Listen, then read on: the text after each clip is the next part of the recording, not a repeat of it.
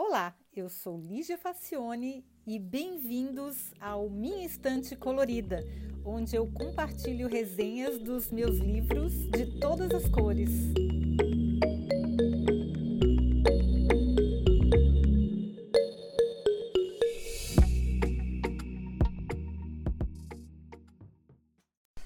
Olá! Olha, gente, sem brincadeira, eu estou cada vez mais convencida de que Blake Crouch, autor de Dark Matter, que eu já resenhei aqui, é uma das pessoas mais criativas que estão atualmente vivendo nesse planeta. Ele e o chinês Cixin Liu, que eu também já resenhei obras dele por aqui.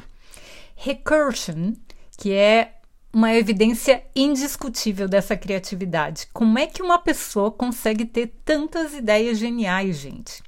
Pois é, vamos lá.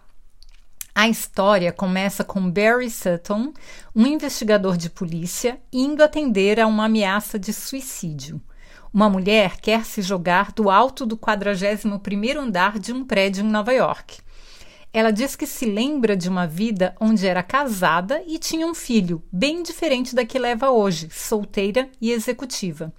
Ela foi atrás de quem seria supostamente o seu marido e ele diz que não a reconhece. É como se ela vivesse duas vidas paralelas em uma e ela não está dando conta. Ela não aguenta mais e acaba se jogando. Barry vai atrás do tal suposto marido e ele parece ter algo a esconder. Em paralelo, a gente conhece também a Helena Smith, que é uma neurocientista que estuda memórias. O seu projeto de vida é desenvolver uma cadeira em que a pessoa possa se sentar e recuperar as memórias perdidas. A ideia dela é salvar a sua mãe, que sofre com Alzheimer. Bom, eis que, correndo contra o tempo e a falta de recursos para sua pesquisa, Helena recebe a oferta de um misterioso bilionário chamado Marcus Slade para trabalhar em seu projeto sem limite de pessoas ou de dinheiro. Ela pode usar tudo o que quiser, inclusive computadores quânticos, enfim, tudo que ela precisar.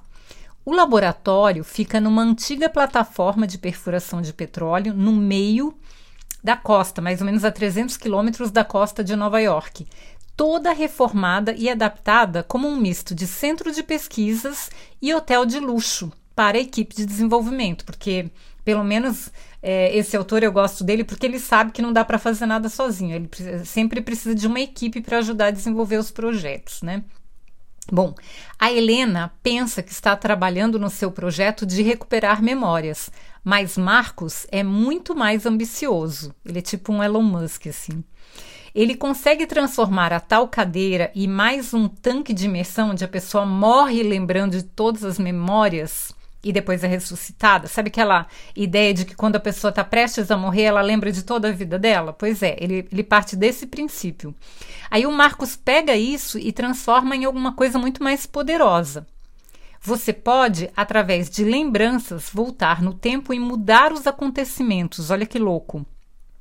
É uma viagem, né, gente? Bem licença poética, porque não tem fundamento isso na ciência. Mas é, dá para fazer uns exercícios de imaginação divertidos aí a partir disso. Pois bem, o Barry, que é o detetive, acaba sendo inserido no experimento de Marcos contra a vontade dele. Ele volta 11 anos atrás e consegue salvar a sua filha adolescente de um atropelamento. Quando ele volta no tempo, ele consegue perceber isso, mas vai vivendo todo dia percebendo isso, sabendo que ele está fora do contexto dele, mas ele vai vivendo todos os dias até a data atual. E aí, na data atual, as duas versões de lembrança se juntam. O que eles chamam de memórias falsas, que foram geradas a partir da intervenção da cadeira, e as memórias atuais, que é a vida que seguiria se não tivesse tido a alteração. E aí a pessoa se lembra das duas versões ela, ela fica consciente das duas possibilidades. E é aí que a maioria da pessoa desgraça a cabeça e não consegue dar conta. Quem faz o procedimento fica confuso quando a pessoa volta no tempo, mas a pessoa sabe o que está acontecendo, que ela está voltando no tempo. A questão é que as pessoas diretamente envolvidas também têm as suas vidas mudadas. Na data do procedimento lá da cadeira, as memórias se unem e as pessoas simplesmente não conseguem entender o que, que está acontecendo, pois elas se lembram claramente de duas versões de sua vida que parecem igualmente verdadeiras. Só que vale a mais recente, que é a alterada. é louco isso, né, gente? Por isso, a mulher lá no começo do livro se suicida, porque ela acha que está louca e ela não gosta da vida alterada dela. Ela quer voltar para a vida antiga, mas não está no controle dela. Bom, como dá para desconfiar, a máquina tem um potencial de mudar o passado e que pode ser usada como uma arma por governos. E é, claro, exatamente isso que acontece, né, gente? O caos. Helena, que em uma das versões conhece Barry, vai recursivamente voltando ao passado, tentando impedir que a cadeira seja construída e impedir também que ela caia em mãos erradas, pois ela sabe que isso vai acontecer no futuro eles tentam várias vezes sem sucesso. Ela tenta voltar, tentar impedir a construção da cadeira, mas o problema é que ela pode voltar ao passado.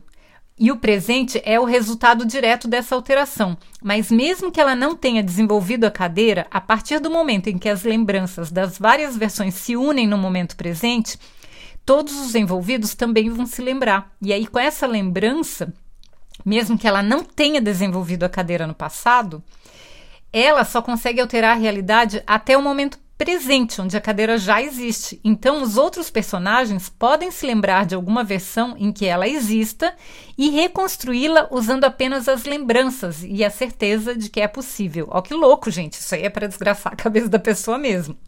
Bom, parece complicado e é. Como que vão? Como é que é possível resolver um impasse e salvar o mundo de ser destruído?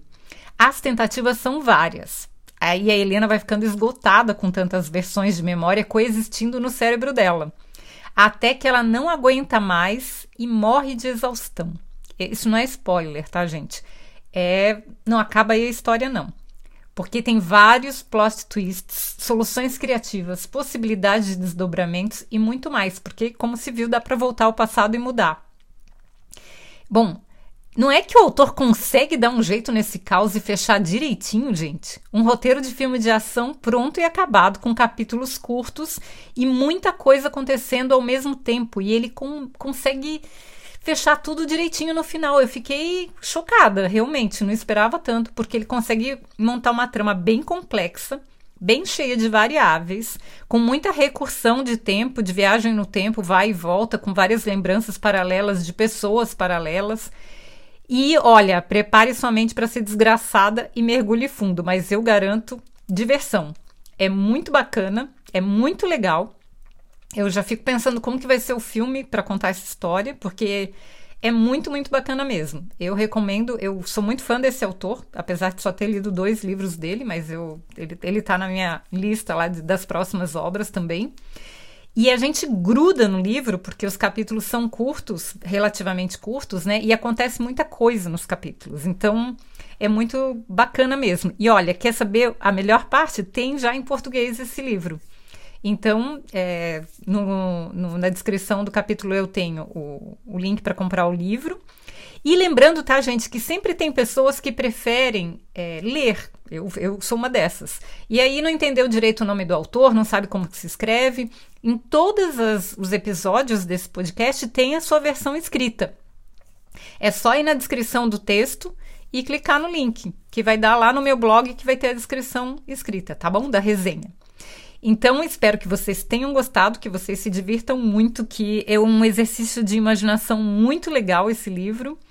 E até o próximo episódio, tá bom, gente? Sempre lembrando que vocês podem deixar comentários, comprar o livro, fazer sugestões lá no site minhaestantecolorida.com, tá bom?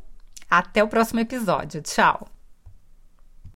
Ah, só para não esquecer, eu queria agradecer ao Eduardo Tubo, meu é, ex-parceiro. Ex-parceiro não, porque a gente vai retornar ao projeto do Berlin Tech Talks.